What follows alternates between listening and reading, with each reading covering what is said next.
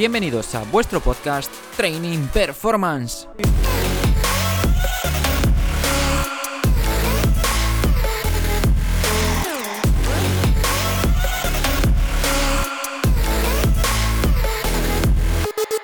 Hoy estamos con Marcos Alonso, preparador físico del Corucho, coordinador también en Mais que Auga. Es un placer para mí tenerte hoy aquí, Marcos. Te considero uno de mis mentores en este campo de la actividad física y del rendimiento. Y nos gustaría que te presentases, quién eres, de dónde eres, tus estudios, tu formación, a qué te dedicas. Hola Pablo, lo primero, bueno, darte las gracias por invitarme. Para mí siempre es, un placer charlar de deporte, de actividad física y bueno, yo como, como ya sabes, te considero, te considero aparte de, de un compañero, un amigo y que llevamos ya mucho tiempo haciendo cosas juntos y, eso, que es un placer. Y nada, presentarme un poquito para los que no me conozcan. Bueno, soy Marcos Alonso, soy licenciado en Ciencias de la Actividad Física y el Deporte en 2010 en la Universidad de Vigo. Después me seguí formando y tengo un máster en prevención y readaptación de lesiones por la Real Federación Española de Fútbol eh, después, como formación no formal, me formé con, con Exos, me formé con NSCA y como entrenador personal también con, con Elements, así como cosas importantes. Y después, desde el mundo del fitness, tengo bueno, formación muy diversas, desde monitores de spinning hasta másteres online en entrenamiento personal. Y ahora por la parte que me toca un poco más de dirección, pues hace dos años hice un, un, PDD, un programa de desarrollo directivo, ya más orientado a lo que es, bueno, eh, dirección de, de, equipos y de grupos eh, orientado hacia el fitness. Después a nivel de, a nivel de deportista, pues jugué toda mi vida al fútbol, desde bueno, categorías inferiores en el Celta hasta llegar al Celta B y después pues más de 10 años en tercera división, con dos pequeños impases en, Segunda B, uno con la Cultura Leonesa, que estuve dos años, y, el último con el Coruso, antes de acabar mi, carrera deportiva con 30 años en el, en el Rápido Bouzas, ya para retomar un poquito la actividad como preparador físico. En estos momentos, como decía Pablo, pues soy preparador físico en el Coruso en Segunda División B, después de haber pasado también por categorías inferiores, tanto de entrenador como de preparador físico de cadetes y juveniles. Y a nivel de fitness, pues trabajé en varios centros, eh, en varios centros deportivos eh, para la cadena, bueno, Serviocio Biguan y en estos momentos en Mais que Auga desde 2015. Vale, también colaboré con, bueno, con un centro más pequeño, IFIT, que lo tenemos ahí en el BAO, en nuestro campo de fútbol, y con la Fundación Isidre Esteve, que trabajamos con discapacitados. Un poquito en mi formación y mi experiencia profesional van por ahí. Vaya, vaya. Hay que sacar papel y boli, ¿eh, chicos? Así que impresionante, la verdad. Eh, además, jovencito como eres, no, no, está, no está bastante, bastante normalizado el tener tanto recorrido, tanta experiencia, tanta formación como en tu caso. Así que, por lo menos por eso decía yo al principio lo de que te veo como un ejemplo a seguir porque en poco tiempo has hecho mil y una cosas, has eh, vivido mil y una experiencias y creo que eso eh, tiene muchísimo valor. Ahora mismo estás ejerciendo como preparador físico en el Coruso, en segunda B, en el primer equipo. Eh, cuéntanos así por encima cómo es tu trabajo semanal en competición y si quieres dar una, una breve introducción de lo que lleváis haciendo durante el confinamiento.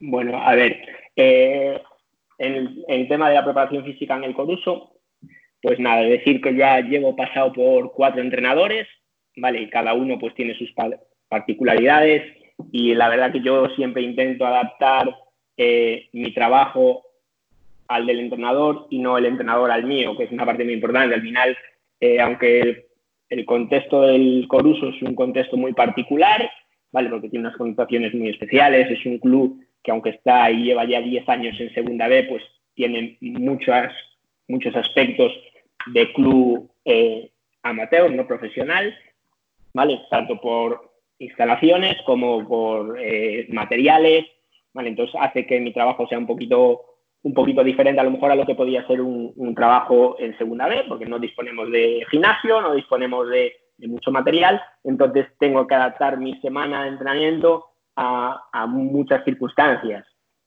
La primera, que no tenemos un campo único de entrenamiento, lo que implica un desplazamiento de material, lo que implica que muchas semanas no sabemos a, golpe de lunes ni dónde vamos a entrenar miércoles o jueves, y como tú bien sabes, no es lo mismo entrenar en el BAO que entrenar en Fragoselo, que entrenar por ahí adelante como lo tenemos hecho.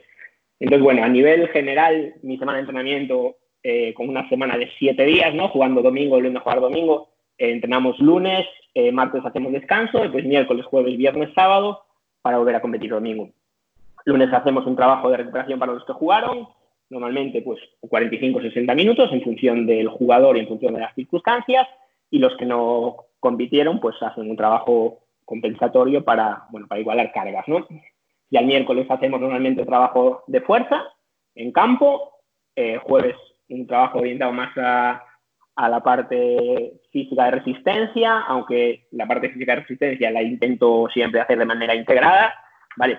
Y ahí es donde involucra la parte del entrenador, porque sí que es cierto que el miércoles, en nuestras particularidades de hacer un trabajo de fuerza eh, con los medios que tenemos, pues siempre va un poquito más orientado eh, a la calidad de movimiento, a cómo hacer fuerza, cómo empujar, eh, y a partir de ahí hacer un trabajo de fuerza contra resistencia, bien con, con gomas, con arrastres, eh, trabajo de impulsiones, cambios de dirección. Y ya el trabajo del jueves de resistencia, pues sí que va un poquito más orientado eso al trabajo integrado dentro de la parte principal con el entrenador. El viernes normalmente bajamos carga, ¿vale? hacemos un trabajo un poquito más intermedio y ya el sábado hacemos una activación prepartido no sé si tienes dudas a ese respecto, si quieres que profundicen algo, me lo dices.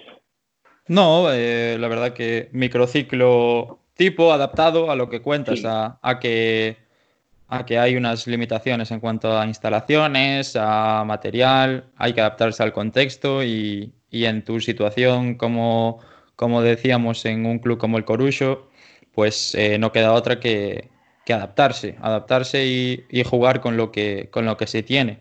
Me parecía interesante lo que comentabas al principio.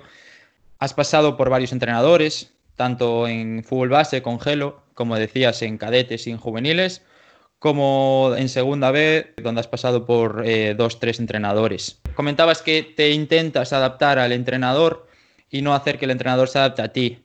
¿En qué, se diferencia trabajar en fútbol base con un entrenador como Gelo a trabajar en, en un contexto semiprofesional como es el de segunda B, independientemente de que tengas un fisio, independientemente de que tengas primer, segundo entrenador, utillero, etcétera? A ver, yo eh, lo primero que hay que tener claro cuando trabajamos en fútbol base no son los objetivos, ¿vale? Es, yo creo que es una, son unas etapas donde estamos construyendo a deportistas, ¿vale? No solo a futbolistas, donde tienes mucho más tiempo para entrenar y donde puedes hacer todo de una manera más controlada y tal vez espaciada en el tiempo. Vale, ya la segunda vez te implica jugar de domingo a domingo y, cada domingo para nosotros, un club como el Coruso es una final. Vale, entonces, por un lado, fútbol base, yo oriento más a esa construcción física, ¿vale? Del futbolista o del deportista, porque, bueno, como tú bien sabes, eh, sí que yo hago un trabajo eh, contextualizado en el fútbol, pero también le doy mucha importancia a toda la otra parte que es la de enseñar a moverse a las personas y a los deportistas. Entonces, en esas categorías nosotros así, yo del tiempo que trabajé con vosotros, ¿vale? con el Coruso, hicimos mucho trabajo de aprender a moverse, técnica de carreras, eh, aprender a frenar, aprender a saltar, aprender a, a recepcionar los saltos, a cambiar de dirección. Yo creo que eso es algo que, es básico, ¿vale? En segunda vez también lo trabajo de una manera un poco diferente, y como te decía antes, para mí la gran diferencia es eso, para, aparte de, bueno, de las fases sensibles, ¿no? que en cadetes son, son diferentes a juveniles, que puedes trabajar unos contenidos en unas categorías que en, otro, en otras todavía no puedes hacerlo, pero toda esa parte que es importante, vale, yo creo que se debe hacer. Y después ya en segunda vez, pues eh, trabajo prevención de lesiones. Yo para mí o mi modo de ver la preparación física en, segunda B y más en el contexto en el que estoy es preparar al deportista, al futbolista, para que el domingo llegue a las mejores condiciones. Para eso es importante eh, que no se lesionen, y para ello tener muy controladas las cargas semanales. Vale, no, vale de nada que yo haga un trabajo estructurado a tres, cuatro semanas si este domingo, que es el importante, van a llegar fatigados. Entonces ya ahí ya, ya es la primera diferencia, yo creo que la más importante. Sí, sí, sin duda, la verdad que ese, esos aspectos que trabajas eh, y que trabajabas cuando nos, nos, entrenabas a nosotros en categorías base, de aprender a moverse, aprender a empujar el suelo para, para impulsarte, para correr, aprender a, a, caer una pierna, etcétera, pues eran cosas que cuando nosotros eh, estábamos contigo y lo empezábamos a hacer, decíamos, pero ¿qué es esto? ¿Pero qué es esto? Esto no, no, era, no era usual, no era normal trabajar de aquella forma en fútbol base y la verdad que eh, a todos eh, los que trabajábamos contigo como jugadores nos marcaste un antes y un después en ese momento. Y, yo creo que cualquiera que hayas entrenado en todos aquellos años que te ve ahora se va a acordar de tus movilidades de cadera, de tus trabajos de core en el vestuario, de tu trabajo de mecánica de movimiento, multidirección, etcétera, porque yo creo que eh, ese trabajo, por mínimo que parecía, tenía mucho, mucho impacto, algo que no se, no se suele ver, no lo, no lo tenemos eh, presente, pero sí que es muy, muy importante y más en la base, como bien decías. Eh, algo que me interesa es saber cómo controlas, así simplemente, eh, cómo controlas la carga por RPE. Eh, entiendo que no hay GPS en Corucho, etcétera. No, a ver, nosotros no tenemos GPS, vale, no sé si te lo comenté alguna vez en, en persona.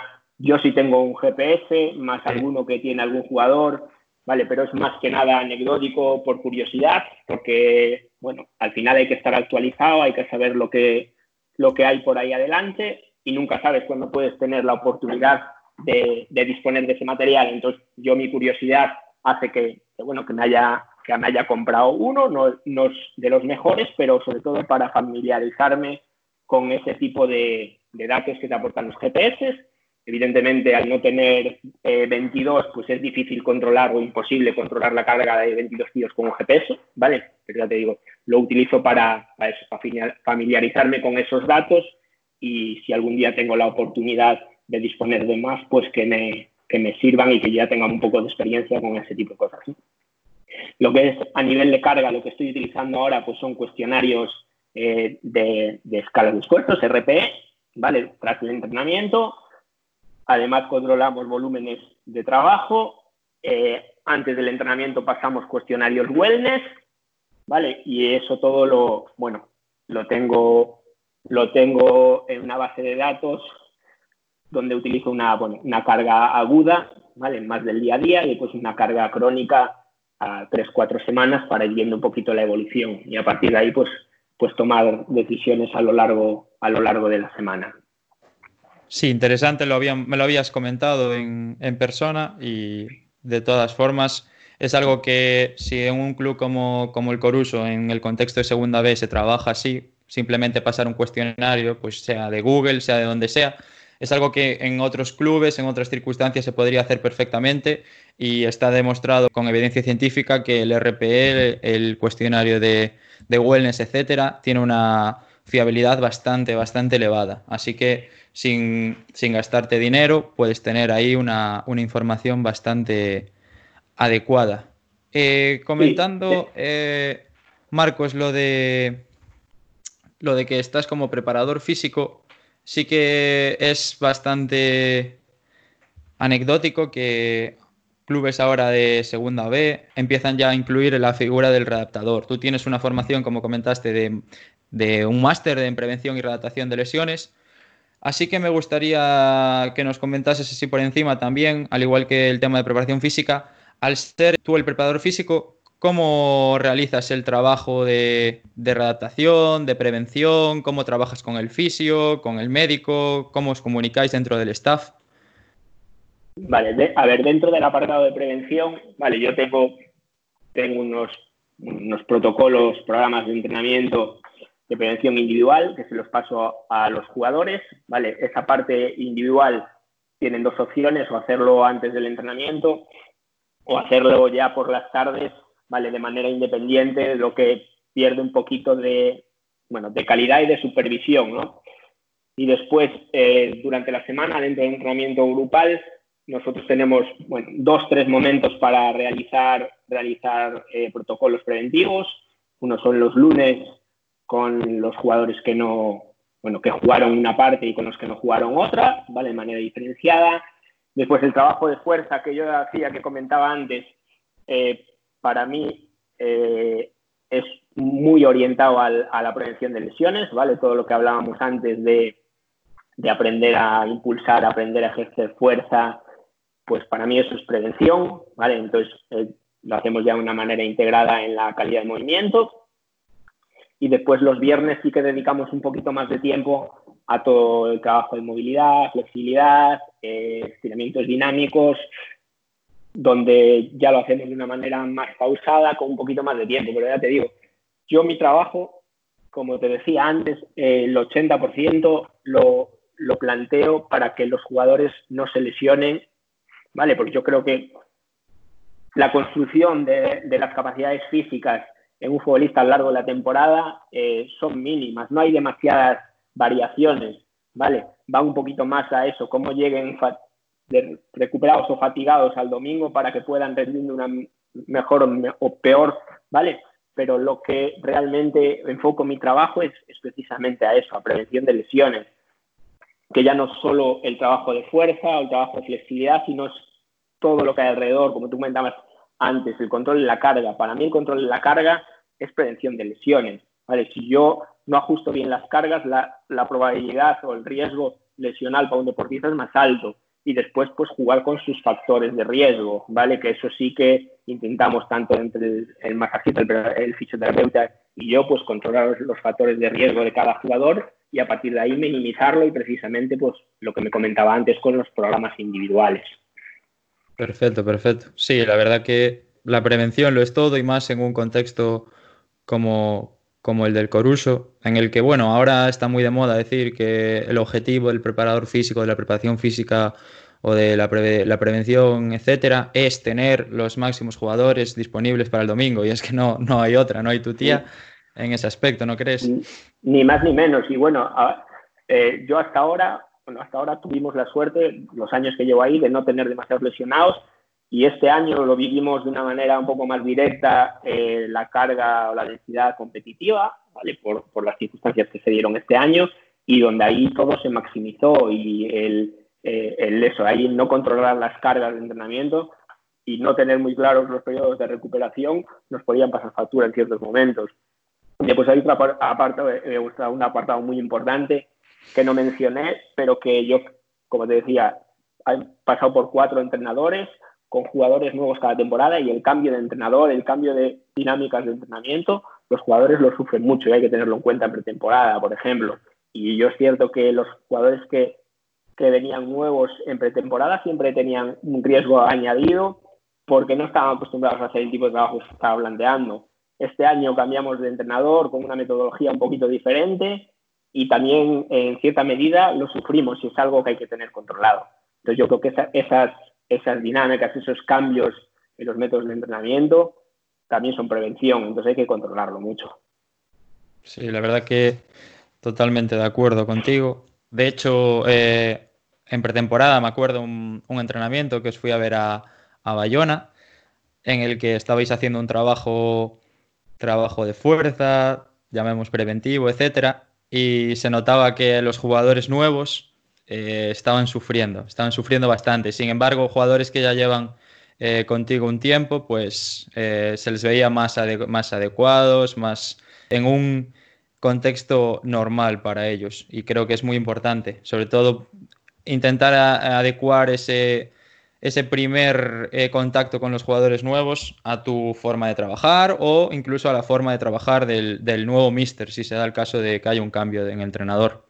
Claro, pero por eso te decía yo antes que yo me adapto, me intento adaptar a, al, bueno, al entrenador en este caso. Cada entrenador tiene una metodología, eh, entonces es mi labor también adaptarme a eso para, para, poder controlar de verdad las cargas con los medios que tenemos. Al final no tenemos GPS, no sabemos las distancias que recorremos cada, cada entrenamiento, cuánto lo hacemos a alta intensidad. Entonces es una labor mía en este caso, pues intentar controlarlo de la mejor manera posible. Y, ya te digo, yo este año pues pasamos una metodología un poco diferente y sí que se notaba y la recuperación al principio era menor. Y con lo que decíamos antes de los jugadores nuevos, pues yo cada año le digo a los jugadores, pues vais a hacer cosas que hasta ahora probablemente no, habéis, no, habíais, hecho. En y siempre, siempre pasa, siempre hay gente que... Y, a las dos, tres semanas eh, me dices, pues tenía razón, es que hay muchas cosas que no hemos hecho en la vida, ¿vale? Y jugadores que vienen de categorías superiores, inferiores, y bueno, gracias a Dios, pues esto va cambiando y cada vez esa metodología en la que yo creo, y, bueno, la tendencia parece que, que va un poquito por ahí, ¿no? Pues cada vez se ven más cosas interesantes, ¿no? Me gustaría para acabar tema, de, tema del corucho, que nos comentases, lo has introducido antes así por encima, el tema de la figura del preparador físico, redactador, en el contexto del corucho.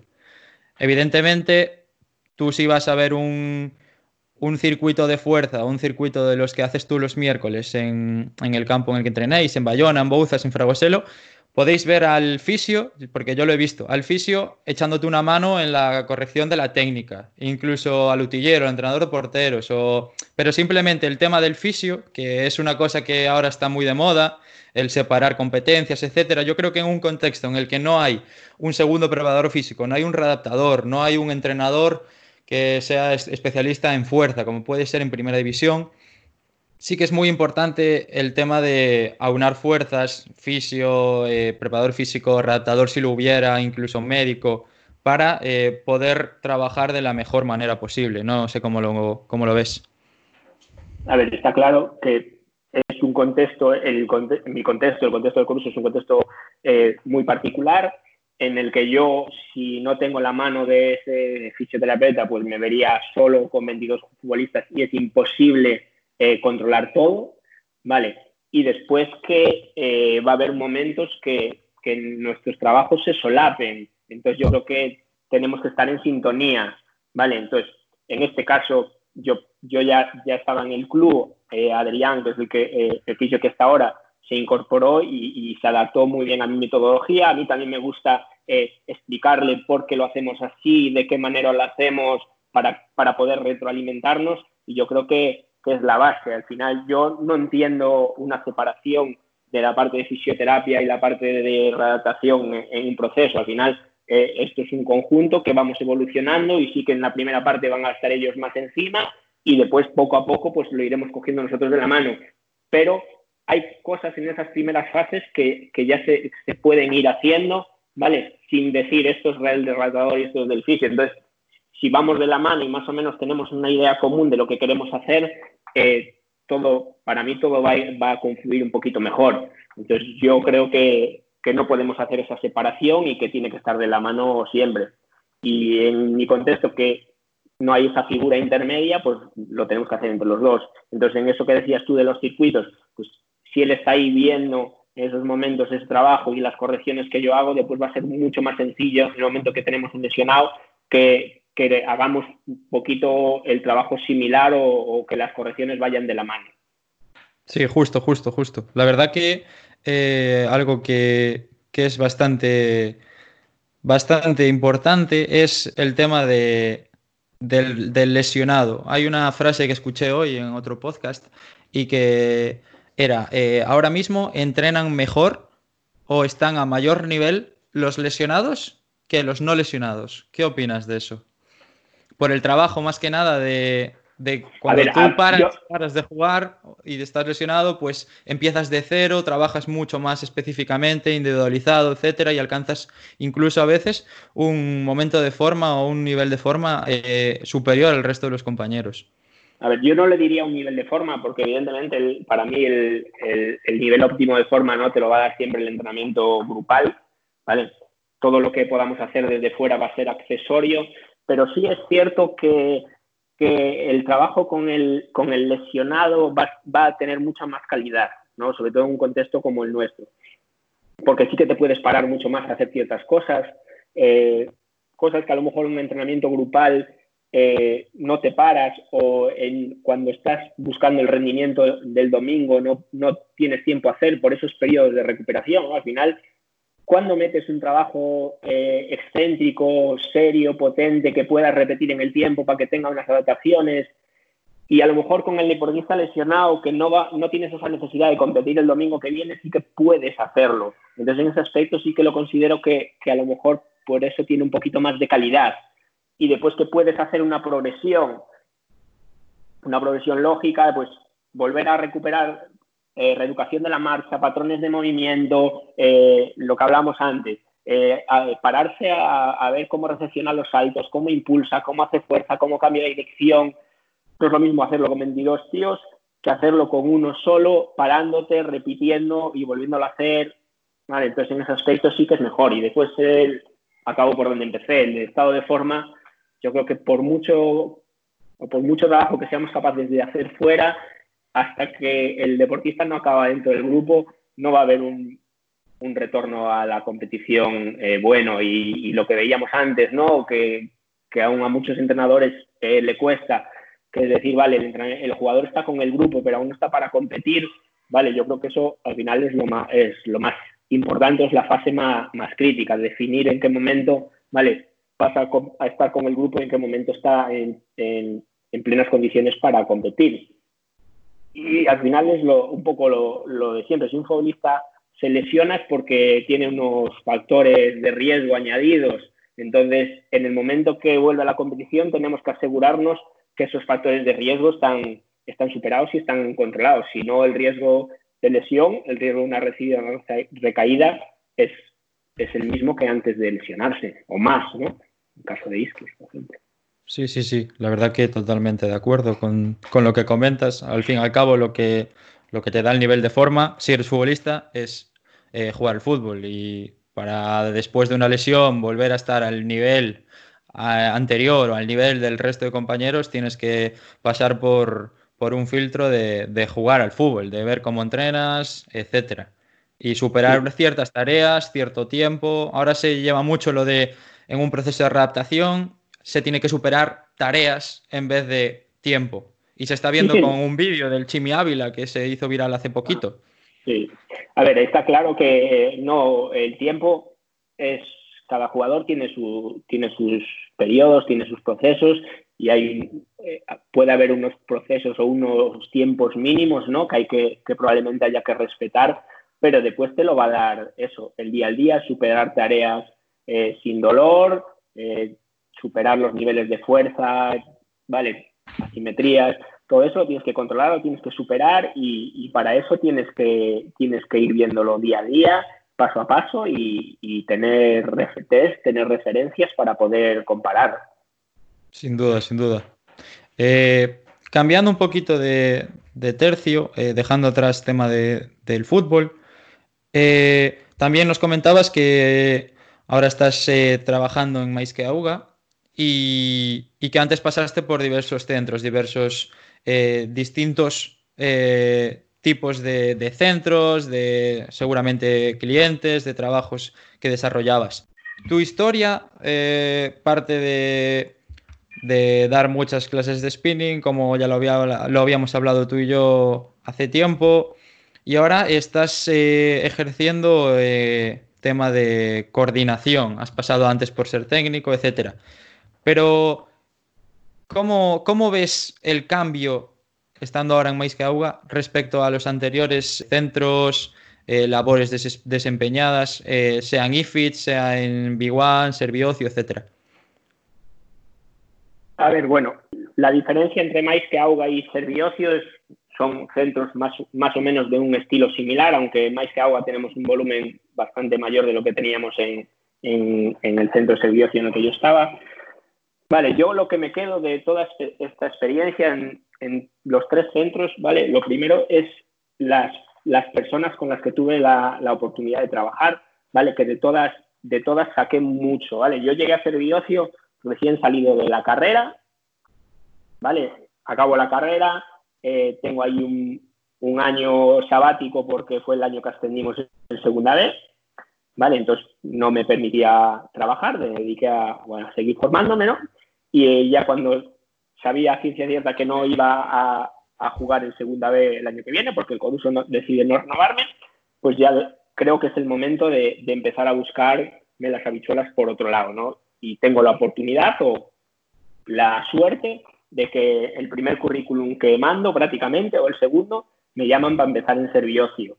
Y ahí me encuentro con, con grandes profesionales, ¿vale? Uno de ellos, eh, Alex Pérez, que está ahora, que está ahora conmigo en, en precisamente, y los que me abren un poquito la, la visión de, de, cómo es esto del fitness, ¿vale? Yo tenía experiencia en fitness de lo que, de lo que yo entrenaba en los gimnasios y lo que nos da la, la carrera, no tenía nada más de experiencia. Y con ellos, que ya eran gente que llevaba mucho tiempo en el sector, pues me, me dan una visión muy importante, me abren la cabeza de que tenemos que seguir formándonos y de que la carrera nos da las bases, pero nada más. Y a partir de ahí, eh, pues intento, intento aprender lo máximo posible de ellos y de coger, coger experiencia con los clientes.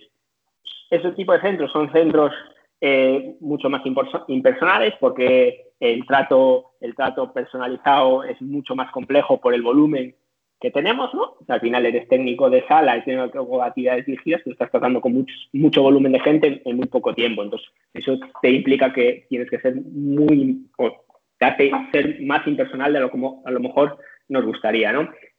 Y en ese impact, pues tengo la oportunidad de, de, de empezar a, a colaborar con, con Joan, que es otro profesional como la Copa de un Pino, ¿no? Que es el que me abre las puertas para empezar en la preparación física ya en segunda vez. Eh, con un centro totalmente diferente, entrenamientos personales y, y, bueno, y en este caso pues trabajamos con la Fundación ICID Esteve con, con discapacitados. Entonces lo que me hace eso es seguir viendo otra rama muy importante, ¿no? Otra visión completamente diferente, ¿vale? Porque Joan viene del atletismo, tiene muchísima experiencia eh, lo que es entrenamiento personal, entrenamiento de alto rendimiento con, eh, con diferentes olímpicos y paralímpicos. Entonces, me da la oportunidad de tener esa doble visión, ¿vale? Que es por un lado eh, un centro multiservicio donde tienes muchas actividades, tienes muchas cosas que hacer y pues un centro personalizado donde ya vas a tratar con ca cada cliente, tienes una hora para hacer lo que tú crees necesario. Entonces, yo gracias a Dios, por los profesionales que me, que me junté, pues tuve esa posibilidad de ver las dos ramas.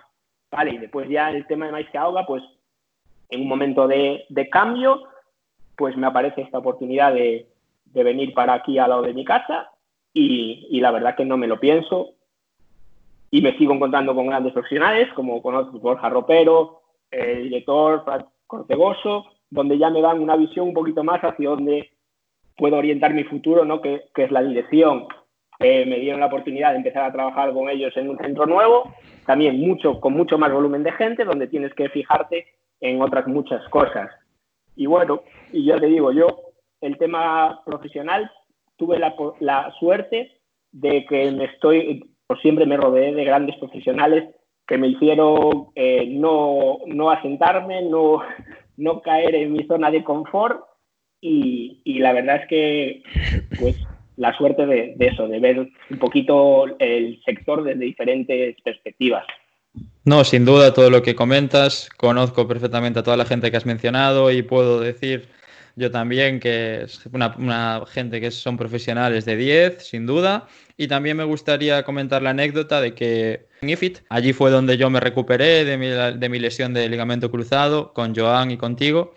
Y la verdad que en ese momento fue cuando se me empezó a abrir el, el apetito por el tema de, la actividad física y del deporte y a posteriori estudié lo que, lo que ahora estoy acabando, el grado en, en ciencias del deporte. Así que en parte gracias a Joan y gracias a ti puedo estar ahora aquí donde estoy y he podido también aprender muchísimo de, de las personas que, que has, ido, comentando. Ahora mismo eh, ejerces como coordinador técnico en Florida. Antes estabas en, en el centro de Navia como técnico. Así que eh, no sé si, si has, has, notado un cambio en tu día a día, supongo que sí, y cómo has valorado ese cambio. A ver, eh, bueno, si yo empecé, cuando hice el cambio de B1 a, aquí a Mais que Auga, ¿vale? Empecé como técnico de sala, después se creó una figura intermedia que era un team leader, ¿vale? Que era un poquito ese nexo de unión entre los, los coordinadores y los técnicos, donde ya vas adquiriendo responsabilidad y donde ya dejas un poco de lado, aunque en este caso esta figura está ahí intermedia haciendo muchas tareas como técnico y otras pocas como coordinador, ¿vale? Pero empiezas a tener que ver más la otra parte, ¿no? Que es eh, ver eh, eh, que, bueno, que en fútbol pasa mucho, ¿no? Con, el cuerpo técnico y esa dirección de equipos, al final tienes que, tienes que hacer que 22 jugadores crean lo que tú haces, ¿no? Pues esta parte de coordinador, pues es un poco, un poco, pues lo mismo. Dejas de hacer unas tareas que es estar en el día a día, en el trato con el cliente o la parte, no, esa que más nos gusta a todos los que amamos la actividad física y el deporte, ¿no? Que, es el hacer entrenamientos y el, estar ahí para toda la otra parte, que es la dirección de equipos y, bueno, y el tratar con personas, que, es la parte más complicada ¿no? de, mi trabajo en estos momentos, pero bueno, también la, más agradecida.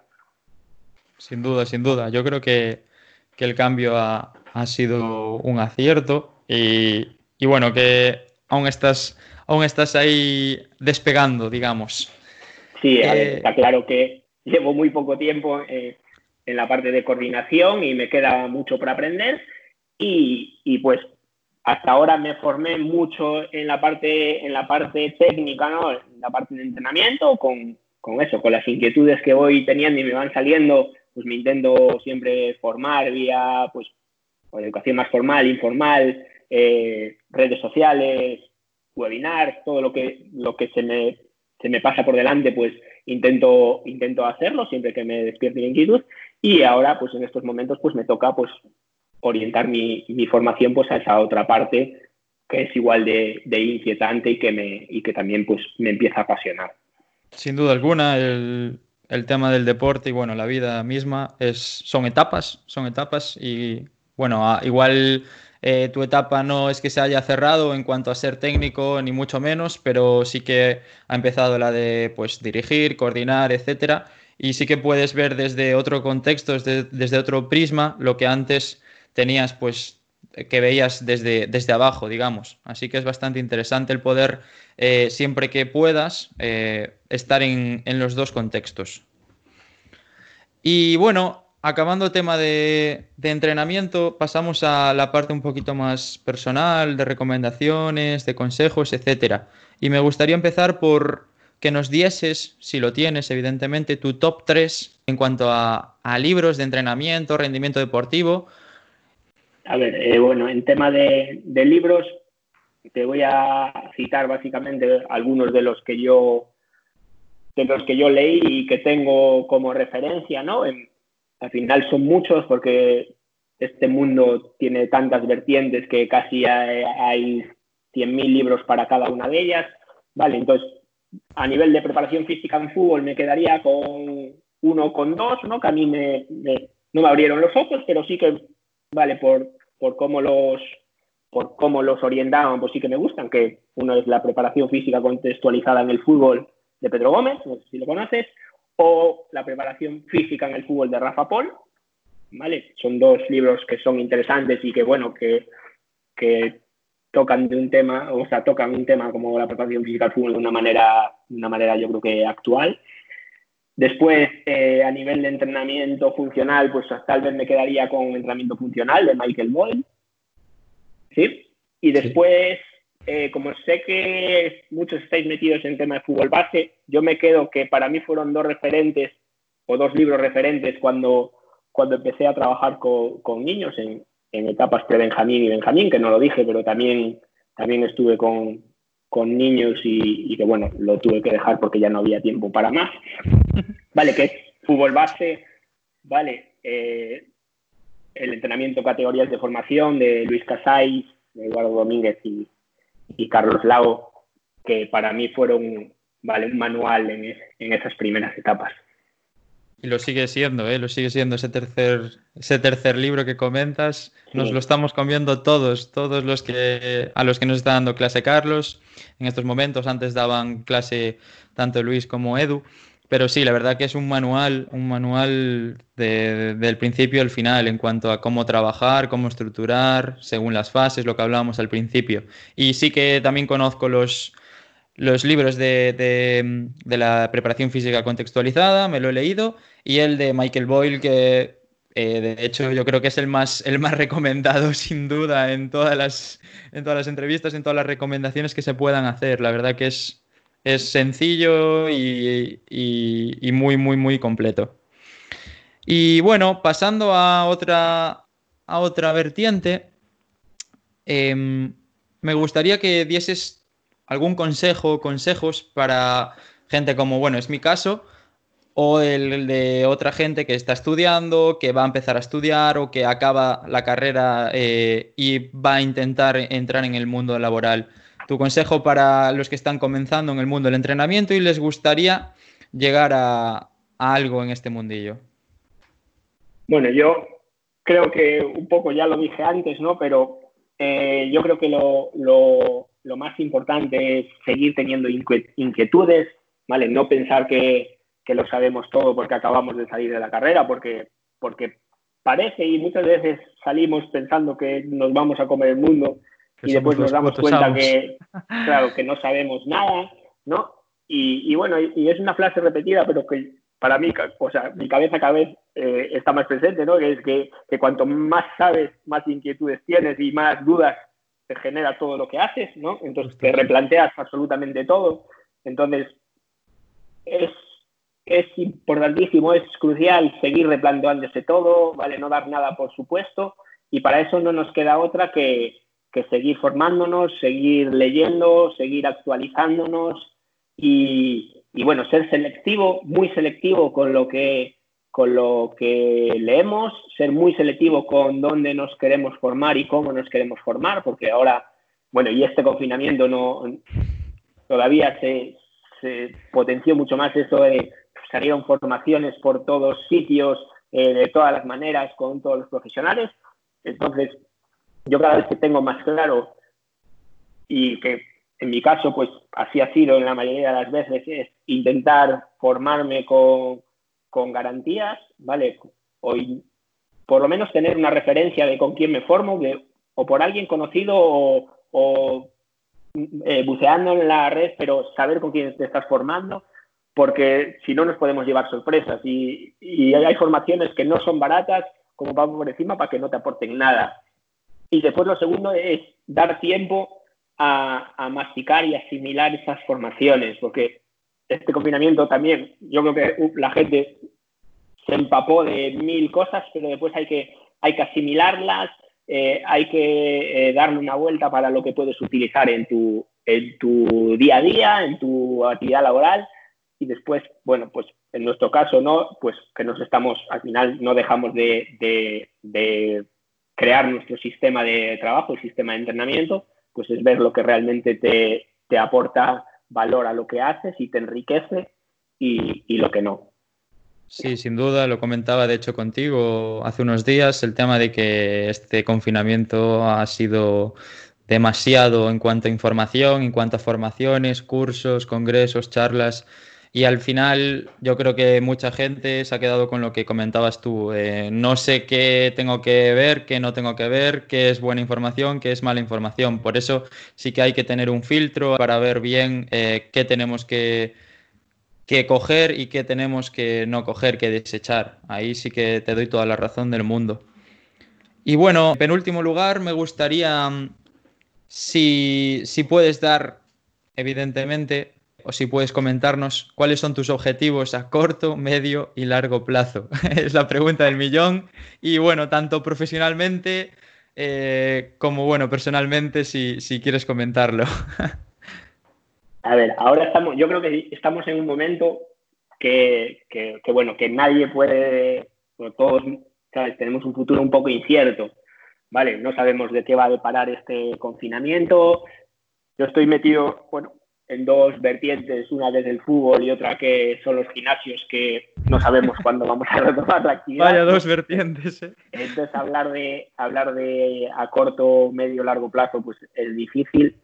Evidentemente pues eh, el trabajo en el fútbol no sé si, si ya llegué a mi tope, ¿vale? Y mi tope es, es estar ahí en, en un club como el Coruso, como Segunda B, eh, como una categoría como Segunda B, y a partir de ahí, pues eh, no me planteo nada más que lo que vaya surgiendo, ¿vale? siempre me voy a seguir formando, me voy a seguir interesando por, por el trabajo, hacer mi trabajo lo mejor posible y si algún día pues llega la oportunidad, pues me lo tendré que, plantear con todo lo que tengo a mi alrededor, ¿vale?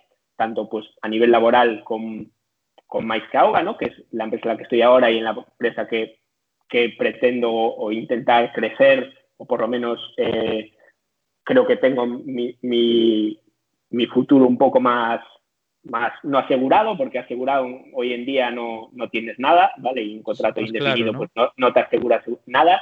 Y después a nivel familiar, ¿vale? Yo tengo, tengo dos hijos, tengo una mujer y el mundo del fútbol con todo lo que exige, pues habría que, que plantearse muchas cosas, ¿no? Y entonces, y la parte de más que Auga, pues ahora mismo tengo la oportunidad de ser coordinador en un centro, eh, acabo de, de, empezar en esa, en esa función creo que me queda mucho por delante para, para estar conforme con mi trabajo, ¿no? Creo que tengo mucho más que, que aportar, tengo mucho más que formarme y tengo mucho más que aprender de la gente que está por encima mía. Y entonces ahora mismo es lo que me planteo, pues seguir aprendiendo, seguir formándome y, y, a los equipos que tengo a mi cargo, pues poco a poco darle un poquito más de mí, ¿vale? Y, y voy a, mi futuro lo tengo orientado por estas dos partes y como digo, seguir formándome en las dos, por las dos vías que, las dos me apasionan. Sin duda, es muy importante lo que, lo que comentas, que no se pierda en ningún momento el hambre, aunque ya tengas ahí pues un colchón en cuanto a seguridad, digamos, no en cuanto a total, total seguridad de que vas a acabar ahí o, o, u otra especulación, pero sí que no pierdas el hambre por seguir aprendiendo, seguir formándote y si surge algo, pues ya te lo plantearías. Es verdad que no sé realmente tú a mi edad, ahora mismo que tengo 21 años, qué planes de futuro tenías y viendo ese, ese, objetivo que tenías de aquellas, viéndote ahora, no sé cómo, cómo lo, lo valoras. Yo a tu edad acababa de aterrizar en, en León, ¿vale? Mi primera o mi única experiencia fuera de casa, ¿vale? En segunda, conteniendo la oportunidad de, bueno, entrenar y jugar en segunda vez, tercera división, y estaba empezando mi carrera, ¿vale? Yo creo que marca un poquito, un poco mi, no mi experiencia, pero sí mi, bueno, mi recorrido en, en, este sector, yo creo que lo marca ahí un poquito eh, cuando vuelvo de León. Yo empecé en León en mi segundo año la carrera, porque bueno, iba a empezarla aquí en Pontevedra este mismo año, pero tuve la oportunidad de, salir fuera y, no me lo pensé. Vale, en ese momento pues antepuse o antepusimos el, el fútbol a, a, mi, a mi experiencia o a mi, a mi formación, ¿no? Porque creíamos que éramos jóvenes, ¿no? Porque yo siempre tuve el respaldo de, de mi familia y, y, al final las decisiones, aunque las tomo yo, pues la, opinión de mi familia cuenta. Y en ese momento, pues decidimos que es una buena oportunidad para, para intentarlo, ¿no? Y cuando ya en León, pues estoy dos años allí, alternando pocos partidos en segunda B, el resto en, en tercera, con, con, bueno, con buen rendimiento.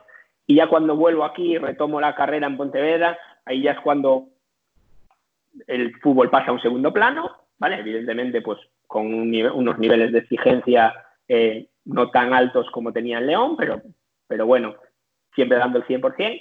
Pero ya ahí sí que es cuando realmente digo, pues mi, orientación ya, o la carrera futbolística, no estaba, el tope no estaba en tercera, pero bueno, tuvimos la oportunidad de ascender a segunda B, pero sabía que, que mi carrera ya estaba orientada hacia, hacia esto, ¿no? Y bueno, un poco por donde empezabas, pues con 21 años aún estaba arrancando. Estás eh, muy, muy arrancando. Claro. Muy bien, muy bien. La verdad que curioso, ¿eh? Curioso que, bueno, con 21 años ya tuvieses el momento de, pues ahora voy a guiarme más por este camino que por el otro.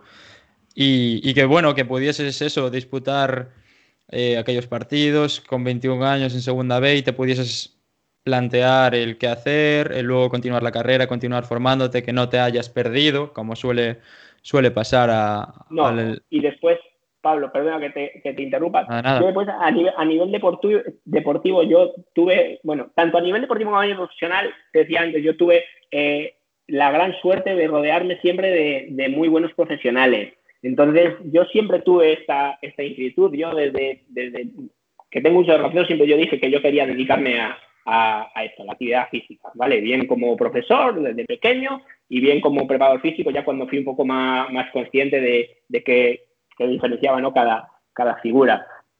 Y siempre me rodeé de grandes profesionales en el mundo del fútbol ya desde, creo que en Benjamín estuve mi primer entrenador, que, bueno, mi primero o segundo, que fue Alex Martínez, que, que era de lo mejor que había aquí en estos momentos, ¿vale? Sigue siéndolo, ¿vale? Después llegas en el Celta y bueno, tienes varios entrenadores, pero todos de una gran calidad, ¿vale? Profesional. Vas a León y te encuentras con, un, club que en aquellos momentos era, era tan profesional como uno de primera división. Entonces, siempre tuve la oportunidad de ver a grandes profesionales trabajar a mi lado, ¿vale? Entonces, eso hace que, que te enriquezca eh, todavía más todo esto que haces, ¿no? Entonces, yo creo que una de, mis grandes suertes en, este, en este mundo es, lo que te digo, que toda la gente que tuve a mi alrededor siempre fueron muy, muy, muy, muy buenos profesionales. Sí, has tenido buenos espejos en los que mirarte, buenos mentores también. Y bueno, para acabar, me gustaría si te puedes quedar con tres momentos que hayan marcado la diferencia o hayan sido clave en tu vida. Es una pregunta bastante complicada, pero bueno, ya nos has contado algo que podría ser el primero. Sí, a ver, yo creo que el, primero, eh, yo tuve una lesión con 14 años, me rompo la rodilla, ¿no? Y ahí ya, ya hace que, bueno, que tu mentalidad cambie un poco, ¿no? Y, madures casi, casi de golpe, ¿no? Eh, una lesión relativamente importante, aunque la recuperación no fue plena, pero, pero bueno, no, no, creo que al final me aportó más de lo que me, no sé, me, me restó, ¿no? que es una lesión que con 14 años es una lesión de rodilla y te puede afectar pues, a nivel de crecimiento, a nivel de muchas cosas, pero bueno, en ese momento pues me dio, me asentó un poquito la cabeza y, me, ya me, me, me, orientó un poquito hacia que esto iba a ser difícil, ¿vale? que había que hacer un trabajo muy, muy serio y muy importante para estar a las mismas, en las mismas condiciones que a lo mejor otros, otros compañeros que, que, no habían tenido lesiones, ¿no? Después un segundo momento es este como que te comentaba antes, cuando, cuando vuelvo de, de León y ya, y ya decido que, que bueno, que, que, la, que la formación va a ser lo, lo primero, dejando un poquito, un poco en segundo plano el tema futbolístico, ¿vale? Porque sí que tuvimos oportunidad a lo mejor de volver a, a salir fuera y ya por acabar la carrera y por seguir por los estudios decidimos mantener. Y yo creo que el tercer momento es una vez que, que con 30 años pues eh, viene Joan a llamarme para que deje el fútbol y para que me, para que me vaya con él a, bueno, a echarle una mano con, con el equipo de segunda B y a, y a empezar a, a, trabajar con él en, en IFIC, ¿no? Yo creo que, que ahí son los tres momentos lo que pueden marcar un poquito más mi, mi trayectoria de carrera. Muy, muy bueno, la verdad, en tres momentos, digamos, equitativos entre sí a lo largo de tu vida, así que bastante, bastante interesante. Pues nada, Marcos, eh, muchísimas gracias por eh, haber estado estos cincuenta y pico minutos con nosotros y, y nada, eh, las redes sociales, si alguien quiere contactar contigo para para preguntarte alguna duda de lo que has comentado, etcétera? Eh, pues eh, Instagram, eh, Facebook o Twitter, vale. Marcos R, R, Alonso. Sí, de todas vale. formas dejaremos en la descripción tus, tus redes. Pues nada, Marcos, vale. muchísimas gracias y nos vemos en la próxima. Muy bien, muchas gracias a ti, Pablo. Venga, Un abrazo. Otro.